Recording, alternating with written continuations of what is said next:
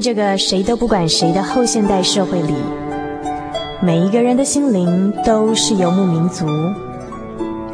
成长的过程就是寻找的过程。每一颗漂泊的心灵，其实都在寻找生命的绿洲。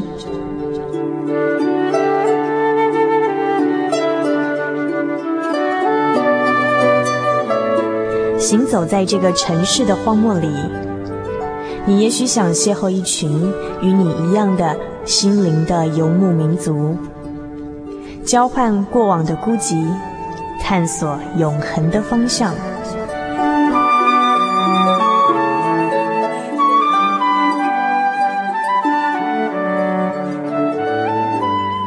心灵的游牧民族由财团法人真耶稣教会制作，欢迎收听。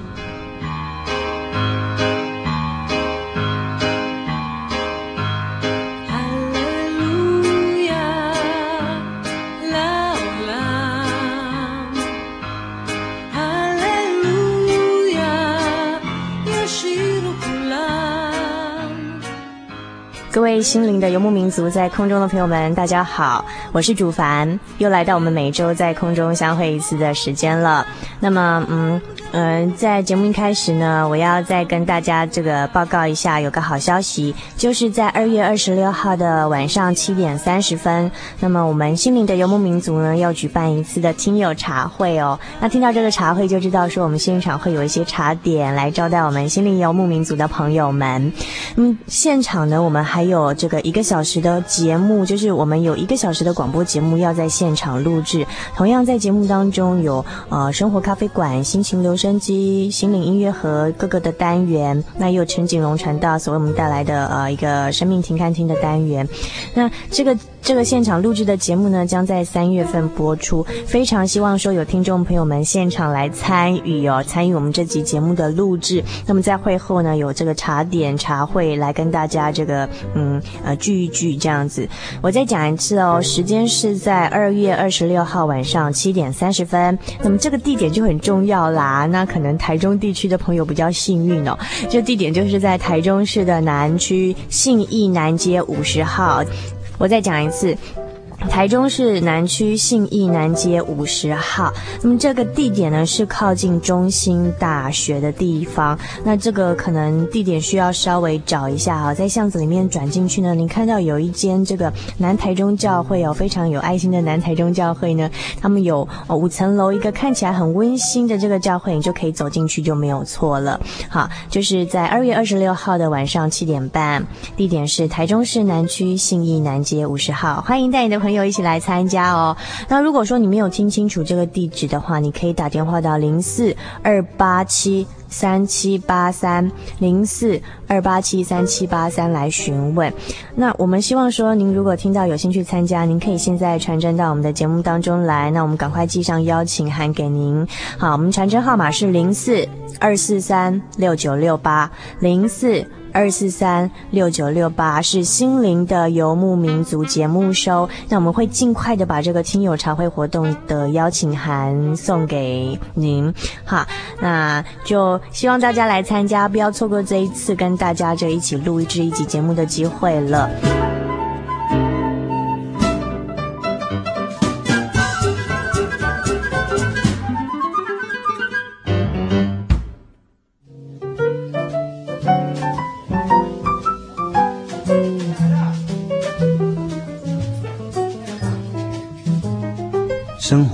是一场无止境的漫游，在这个可以停下来细品生活的咖啡馆里，交换生活的种种，谈谈令人感动的际遇，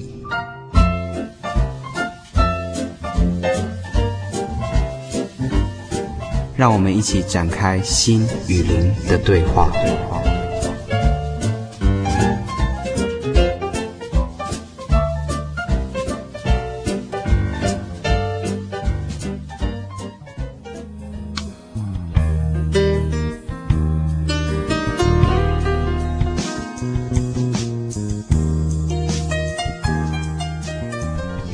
各位心灵的游牧民族，在空中的朋友们，大家好，我是主凡。那么现在来到的是生活咖啡馆的单元。今天在我们生活咖啡馆的单元，一样呢，邀请到一个非常神秘的特别来宾哦。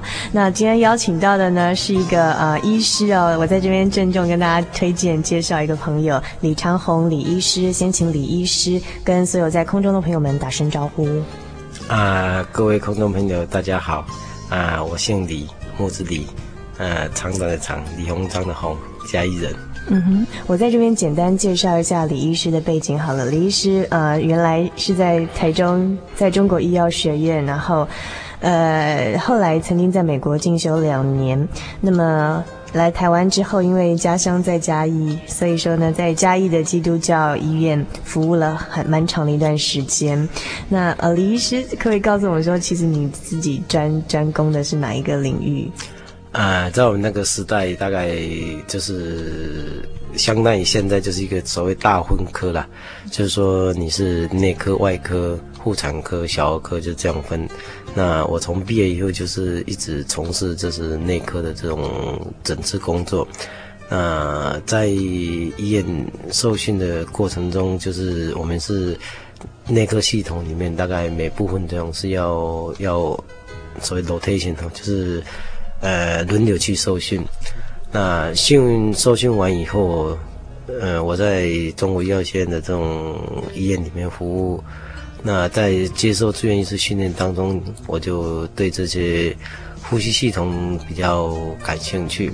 那时候呼吸治疗在台湾也是刚起步，只是呃，好像那时候长庚长庚开始有在做，荣总也开始在做。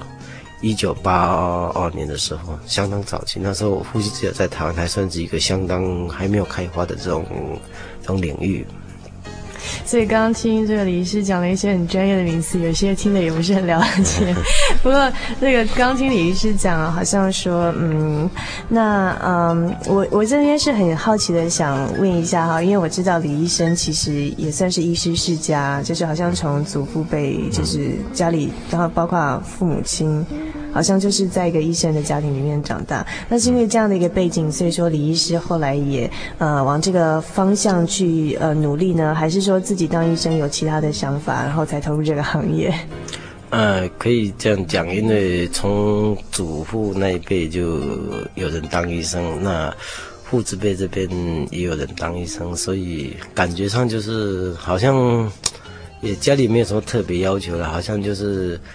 这么自然而然就觉得说，好像从小的一个观念里面，就是你长大就是当医生。嗯、哎、嗯，我印象中父母没有特别要求说你一定要当当什么，不过就好像是潜意识里面就是以后你就是吃这种饭的。对对对。呃，我倒是印象中，我我印象中我认识很多，因为李医生也是嘉义来的朋友。嗯、那我印象中真的嘉义出很多医生，很多优秀的人是从嘉义来的，嗯、特别是嘉义特别出医生这样子。那嗯、那嗯。今天我们邀请李医师到我们的节目当中来啊，要讨论的主题是什么呢？我相信说有一部电影可能大家都很清楚，叫做《急诊室的春天》。那我们今天讨论的不是这个呃这部电影，但是呢，我相信说在一个病房里头也是发生了，也是有春夏秋冬的季节变换。意思就是说，其实在这个病房里头还是一样有很多的故事可以让我们去分享跟体会的地方。这也是今天我们特别邀请李医师到我们节目来的一个原因哦。那我们在听了一段音乐之后，请李医生啊来跟我们分享一下，说他在职场上的一些经验。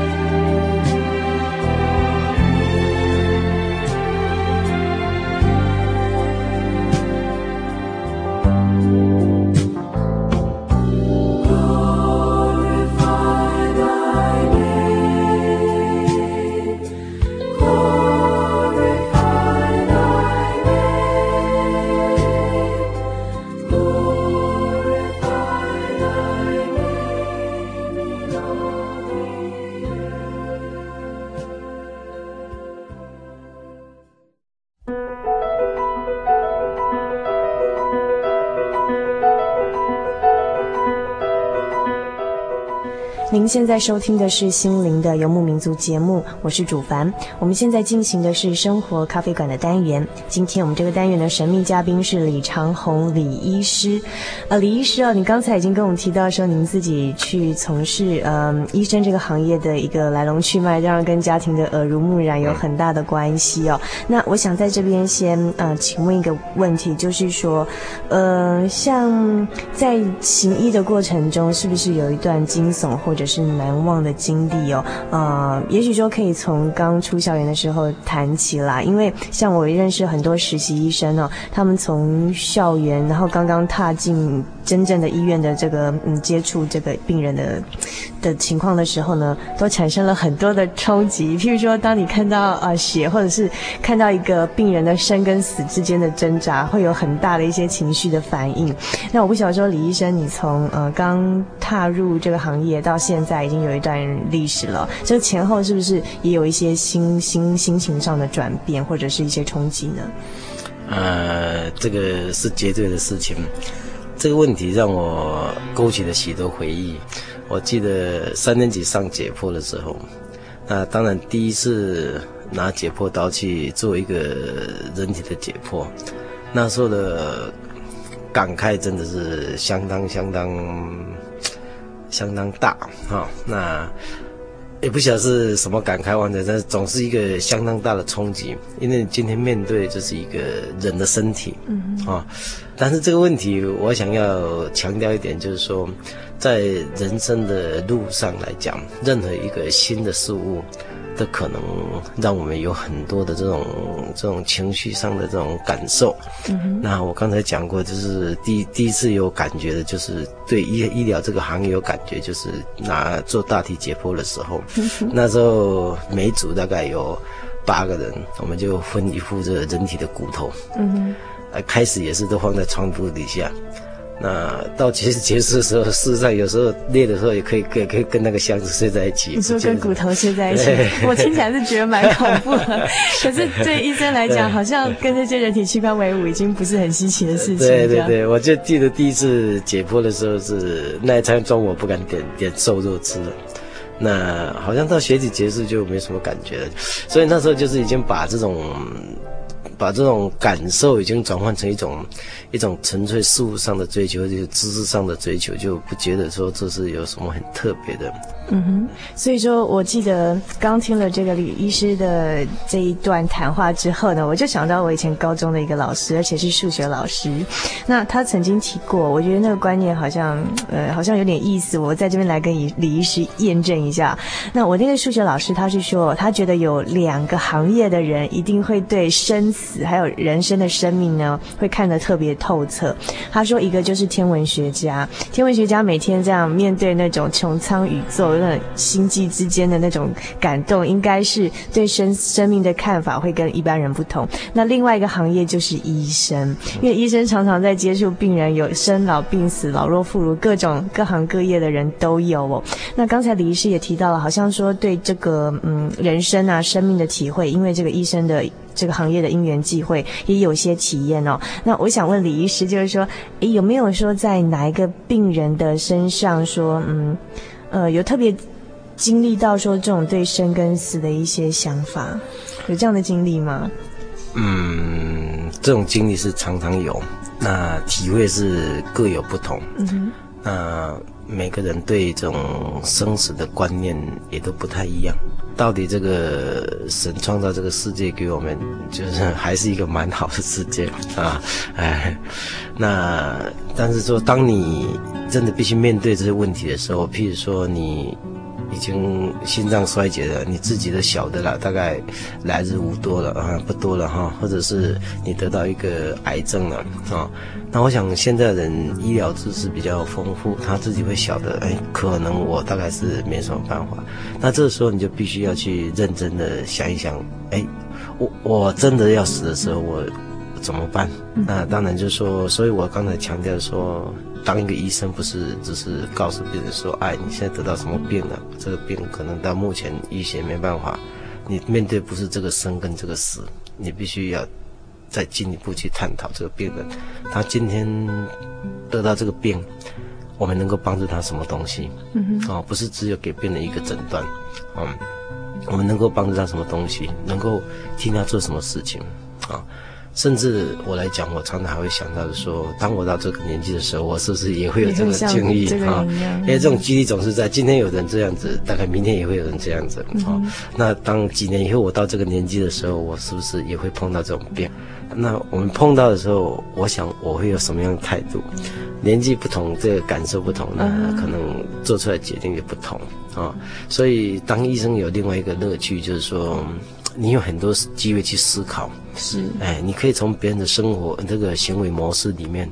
你可以去做一个参考，是啊，这是比较难得的经验的啊，因为平常我们只能够看看书，刚好有写到，你可以可以看一下，但是你不一定体会的那么深刻。嗯，那你这个这个行业，你可以从这个一个实际的例子，活生生的人身上，你去你去你去体会，然后你认同不认同他的他的做法，你认同不认同他的反应？那所以，如果一个用心的医生，我想他的。他的这种人格上来讲，我想是应该是慢慢慢慢会越来越成熟。是是，那李医师，就是说你常常会在每一个，不能说每一个，或者说常常在一些病人的身上看到自己，就是说会在他们的病痛中预想到说，哎，自己的将来是不是也是这样子？是这样的心情吗？这个问题很好，看到自己的话，这个两方面啊、一方面我我看到一些年轻病人的话，我也想到我初中、我高中的时候，大概也是这个样子，嗯、也是怎么样啊、哦？但是就是以发烧来讲，以现在这种流行性感冒、高烧来讲，你对一个高中生讲说你高烧，你你发你重感冒了，他说哦重感冒，就是重感冒，没什么就重感冒啊、嗯、啊，一个一个六六十几岁，你跟他讲说你重感冒，他可能想到哇这个高烧下来我。不晓得是不是癌症引起的，是不是身体抵抗力特别不好才得到这个感冒？我这个感冒会不会有并发症出来？我甚至会不会死掉？啊，我想这个同样一个症状，对不同年纪的人那种感受不一样。哦，所以我真的可以看到过去跟未来的，对，先预见自己将来，想说，哎，自己老的时候是不是也是 有这些病痛产生？那我记得圣经上有一句话说的很有意思哦。那这圣经上的这个经节是勉励我们人说呢，你们要前往遭丧，就是家里有丧事的人的家里头去呢，要像去吃吃喜宴一样的心里要很高兴哦。为什么呢？因为呢，去遭丧的家里头哦，就是有办丧事的家里头的人的时候呢，你就思想到说人生的结局。不过是如此哦。那我觉得刚刚听李医师这样讲起来，我觉得说，哎，医生这个行业有个不错的一点，就是说常常有机会可以去思想人生的结局这样的问题。那我觉得还有一个是我一直很想问医生的，不管是哪个医生，我一直对医生这个行业很好奇哦。就是说，其实一个医生是以怎么样的心态在面对他的病人呢？因为有时候我们自己去，嗯，去求医啊，会觉得。有时候会碰到一个呃一些医生是觉得嗯觉得有时候开了药会觉得不晓得说他是是为了要赚钱，或者是他的诊断方式还是怎么样哦。那当然说也会遇到说不错的医生。那我想问李医师的一点就是说，嗯，你你是怎么以怎么样的心态在面对你的病人呢？是以同理的心呢，还是说是保持比较疏离的状态？不然的话，常常就。看到一个病人就要想到人生的结局，这样好像情绪上也会常常有一些起伏。到底是把这个行业当这个赚钱的工具就好了呢？还是说在这个行业当中，因为你自己本身我知道也是基督徒，那是也是在这个行业当中呢去实践你对生命的一些理想？这个问题是天天要要面对的 哈。那呃，我们也没办法把它分得那么清楚。其实这个。赚钱这个这个事情上，我是觉得这是很天经地义的事情。那当然有病人来看我才有钱赚呐，啊，嗯，但是绝对不是大部分医生的一个唯一目标了啊。在看病的心态上，我们绝对是把它当这种病来看啊。今天你有什么困难，我帮你解决啊。所以我们会把这个这个病的一些，就就我们所知的范围里面，尽量跟病人讲啊。那在我个人来讲，我是比较喜欢把病人当作朋友，啊，也许你看一次你就永远不来了，啊，也许你会常常来，那不晓得，因为这个病人他绝对有选择看医生的权利，但是每一次的相聚总是一种缘分呢，哈。那来的时候，我们就以我个人来讲，我总是会尽量让病人了解你今天是什么毛病，好，那。好的，呃，大概就是比较大的、比较小的毛病。好，那比较大的毛病的话，我我们还必须跟他讲说，如果继续发展下去的话，是大概什么样子啊？那如果治疗好，当然就治疗好了，大家都高兴。那如果说万一治疗不好的话，是怎么样走下去？事实上，这也是为呃减少这个医疗纠纷的一个一个蛮重要的步骤。你必须让病人先有一个方向感，他晓得他这病可能发生怎么样，免得到时候突然发生了，要病人接受不了。甚至就怪你不会看的啊。呃，接下来我们要先欣赏一段音乐，但是呢，我要先在这边先预问一下这个李医师哦，有没有说在哪一个病人的身上，然后给你留下非常深刻的印象？特别是说跟这个病人的相处过程中，曾经深刻的体会到生与死之间，甚至是您自己跟神的一个关系，有这样的经历吧？我相信啊，常常有。那我们听了一段音乐之后，就请李医师来我们分享他自己的这方面的经验。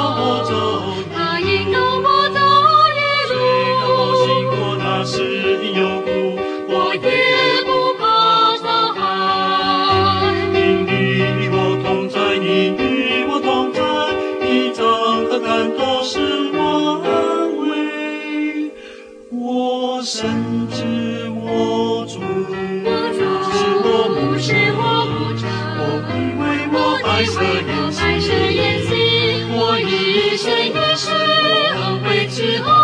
我要住在他的殿中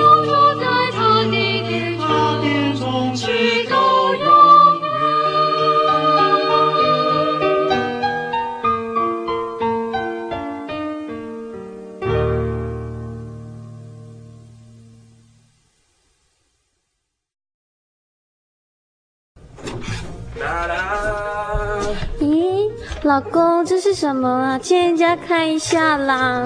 好啦，你不要抢嘛。这是心灵的游牧民族听友茶会的邀请卡。哎，大嫂，借我看。茶会时间是二月二十六日星期四晚上七点二十分，在台中市南区信义南街五十号，电话零四二八七三七八三。哎，那不是我们家附近的真耶稣教会南台中教会吗？对啦对啦，就是那一间呐、啊。嗯哼。哦，你看有实况录音、诗歌演唱，还有茶点加纪念品呢。哇，这样好，哎，我们今来卡电话。呵呵，咦，你是像啊？呃，这没关系，就跟我们一起来吧。不管是老朋友或新朋友，都欢迎您的参与。现在就传真报名：零四二四三六九六八。零四二四三六九六八，我们会尽快的寄上邀请函，欢迎您全家一起来分享在耶稣里的喜乐与平安。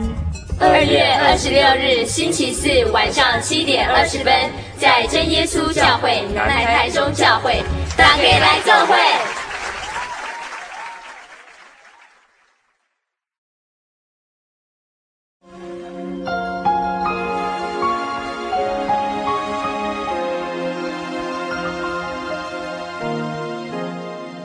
您现在收听的是《心灵的游牧民族》节目，我是主凡。我们现在进行的呢是生活咖啡馆的单元。今天生活咖啡馆的特别来宾是李长宏李医师。李医师刚才跟我们分享了一些他在这个呃行医过程当中的一些体会跟经历。那我在这边想问李医师的是，就是说您刚刚也提到说，呃，当然。常常会对一些病人的这个这个相处的过程当中留下有很深刻的印象，特别在生跟死这样。可不可以在这边举一个病人的例子哈，跟我们分享一下？因为我相信说很多人都会很好奇，因为因为毕竟说呃自己不是医生的行业啊，就是会对这个领域呢会有一些想法跟幻想那样。可不可以跟我们分享一下你自己的这方面的经历？呃，其实一个医生的角色，常常来讨论生跟死哦，会被让人家误解，好像 就是面对唯一就是这样子。那其实不然，医生可以面对很多事情。嗯哼。那我个人一个常常一个很大的感受啊，就是说你怎么样，你可以从里面学习到你怎么样去跟一个人相处。嗯哼。啊，那。你不能够一下子就说啊，这个人好讨厌，他这个也要，那个也要。嗯哼。通常这种病人对医生都是比较一开始他就不是相当信服的，他总是哇，好像比较这种人都是我们所谓比较会挑剔的人，常常就是对你有一点，不是说敌意的，总是他对你好像对医生是防着什么东西的。嗯。那你有一个很大的成就可以从从这里面得到，就是说，你可以从这里面这种彼此间还有疏离感的这个、这个情况下，经过一段时间。哎，你跟他变成一个好朋友，他完全信任你了，那这个是相当相当难得的成就。那幸运的话，就是说，如果说神还给我们这个能力去医治这个病的话，嗯、那我们还可以把它医好、嗯、哦，借着我们的手把它医好，那病人也很高兴，我们当然也很高兴啊。是是。哎，所以，但是我。记得我们有一个教授以前跟我们讲一句话，他是病理科的教授，台大的教授，他是讲说他也是基督徒，他说通常医生到最后没办法，真的病看不懂了，病人也死掉了，就是做解剖，解剖可以从病理上，就是说从已经死的病人的组织上，我们来做解剖，做显微镜上的一种探讨，可以把这个病因找出来。嗯，但是常常也还是找不出来。嗯，啊，那找不出来的时候怎么办呢？他说他。很很很幸运的，他是一个基督徒，他可以把这些事情就交给神了，嗯，因为他已经不是他的他的范畴了，哎，嗯，对，所以我的过程里面，我也常常就是说，如果这个病我看不懂，我就尽量，呃，这是问问别人，就是跟参考别人怎么去探讨这个病，那真的有时候还是很多，有时候我们会看不懂，那看不懂的话，除了就是说你怎么帮他帮他转念以外，哈。你就是替他祈祷神，那一方面当然可能神也还不让我们了解这个这是病的这个真真理在什么地方啊，然后一方面就是说让我们同时体会到人绝对不是万能的，是。不是不是你读了几年书你就什么都懂啊。嗯哦，那从刚才李医师的谈话当中，我发现两点，第一点，李医师你也会为你的病人祷告，对不对？我常常会，常常会，尤其我无无能为力的时候。所以说，所以说，呃，即便身为一个医生哦，但是医生也承认说自己在医术上有他的极限性，没有办法去完全的掌控一个人的肉体的生命。所以说，李医师还是呃会在这个祷告中交托求神来看顾这个病人。那这是蛮难得的一点，我相信李医师是很有医德的一个医生。那再来是说，呃，李医师，你有没有说实际哦？我因为在录音之前，李医师跟我分享了两个例子，就是说跟病人的。冲突，对，然后但是也是借由祷告的方式去把它解决的。嗯、我想在这边李医师可以简单的说明一两个，在我们这个以有限的时间的单元里头呢，分享这个一个经历，这样跟听众朋友们分享吗？呃，我常常在想，就是说一个医生角色，他最重要就是说他对一个病的诊诊断，再就是他治疗。那如果说这两个问题我们都能够做得很好的话，事实上就就事论事的话，一个医生的角色大概他他责任大部分就就已经完成了。可是当一个医疗纠纷发生的时候啊，常常都不只是不只是牵涉这到这两个。那我们常常碰到就是所谓打针过敏的事情，就是所谓一针一针一针毙命了哈、嗯哦。那这样的事情也发生在李医生的身上？呃，也曾发生过，也曾发生过。哎，但是就是说还好，感谢神，就是一个一个相当意外的、很圆满的这种这种结结束了哈。哎，而且没有任何遗憾的事情发生，所以那这种事情就是说神对我一个特别的关爱。那。我就常常在在在想，就是说，医生除了把他的自己的专业知识要做好以外，那治疗的工作要做好以外，那常常跟病人一个沟通，绝对是一个相当必要的事情了啊，因为。就好像你跌倒了，你不能只是怪这个路不平，怪你的鞋子鞋子太高了，再怎么样呢？总是或者是说你的这个脚没有力量，怎么样？真的促成的因素一大堆啊！但是我们该该做的事情一定要做，我们该小心的事情一定要小心啊！那。在没有办法的事情，那只好就交给神去帮我们处理了啊。那但是我强调一点，就是自己该做的事情要先做，然后 不是不是一味的推给神。对对对对对对。那呃，就是李医师跟我描述的那两个过程，一个是说呃有，譬如说跟一个病人，哎，我不晓得讲出来会不会不方便？我是没关系。我知道说其中一个是说，哎，病人误会，因为也是急诊的病人误会，那然后就好像。呃，好像是从事的是类似那种不叫跋扈的工作啊，我猜。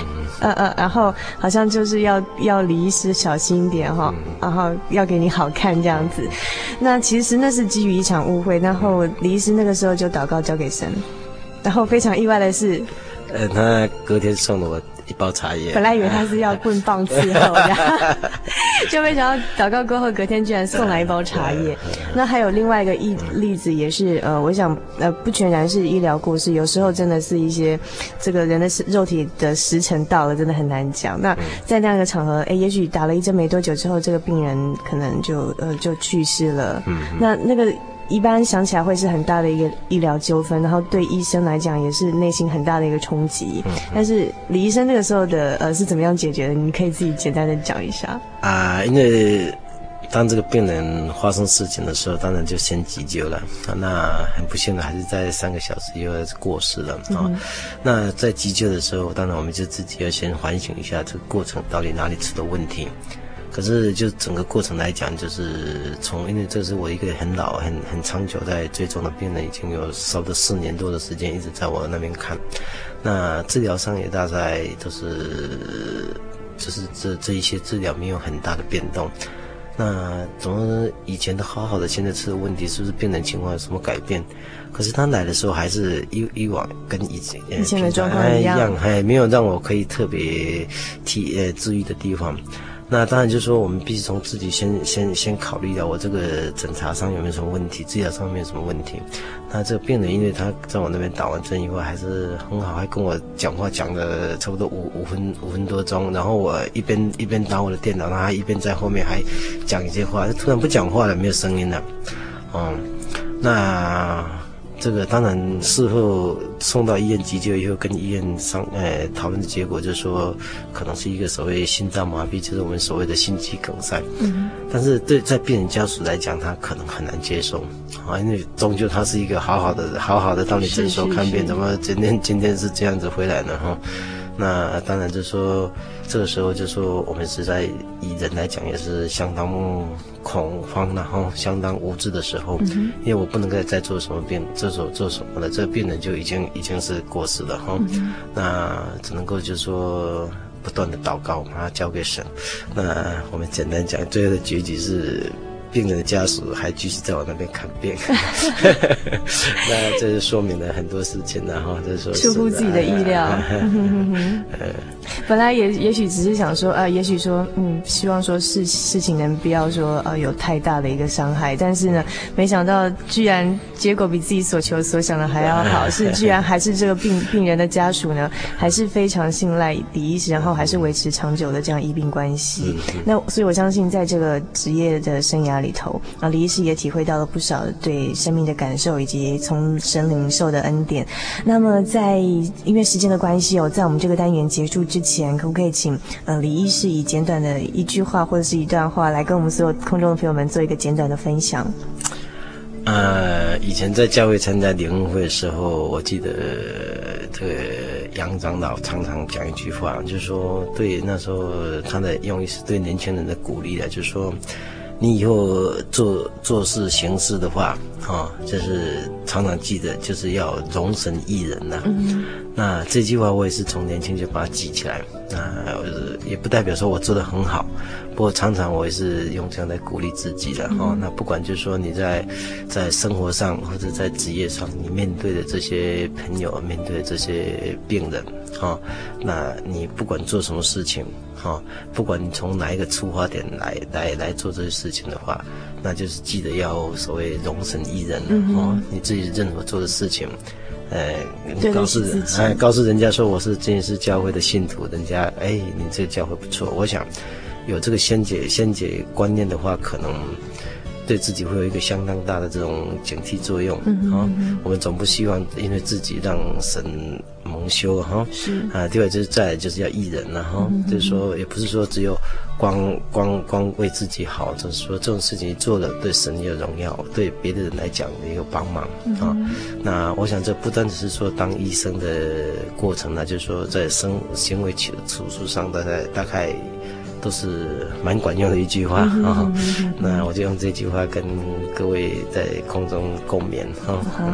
也就是容神益人，这原本是一个长老前辈的一句对年轻人的勉励，但是呢，呃，李医师一直记在心里头，然后是觉得说是一个人他行为的准则，就是要对得起自己，对得起人，而且对，还有最重要的是对得起神，做呃无愧的良心去面对任何的事情。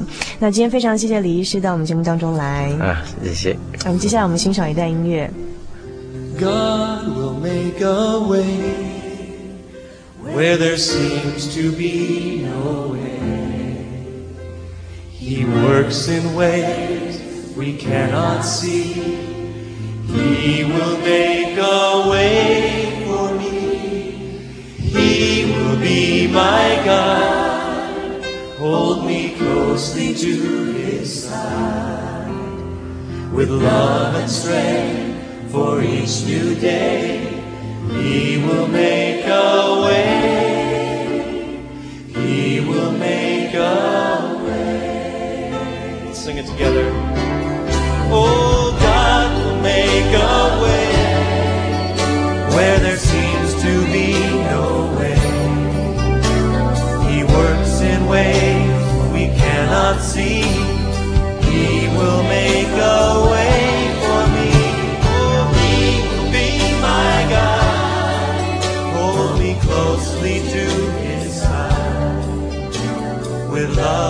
Love and strength for each new day, He will make a way.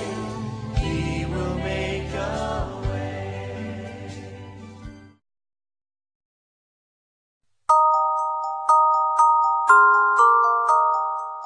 欢迎进入心灵音乐盒的世界。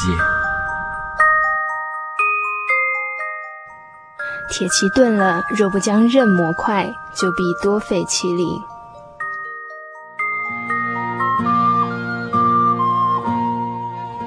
铁器钝了，若不将刃磨快，就必多费气力。曾经有这样的一个故事，有一个人，他有一天在森林里散步。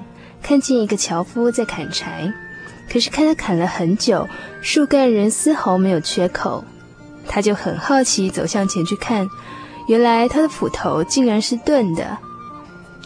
他就忍不住问樵夫说：“先生啊，你怎么不先把斧头磨利了，再来砍树呢？”樵夫看了他一眼，说：“你没看到我正在忙吗？哪有时间去做别的事啊？”这也许是个有点讽刺的故事，但的确，有时我们容易陷入一种迷思当中，反而舍本逐末了。所以，这句圣经传道书里的句子，告诉我们，真正的智慧是寻求根本解决之道，才不至于浪费我们的时间和生命。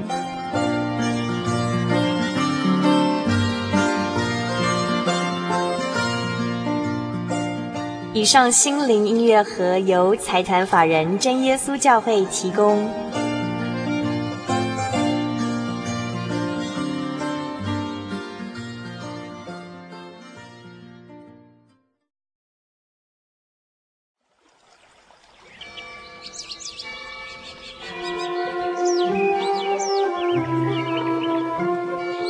在这个地方，您可以找到生命的平安。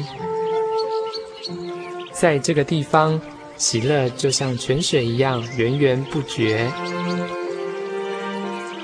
真耶稣教会总是敞开大门，欢迎您的加入。耶稣的爱是你我都可以享有的。真耶稣教会，台中邮政六十六至二十一信箱，欢迎来信，愿您平安。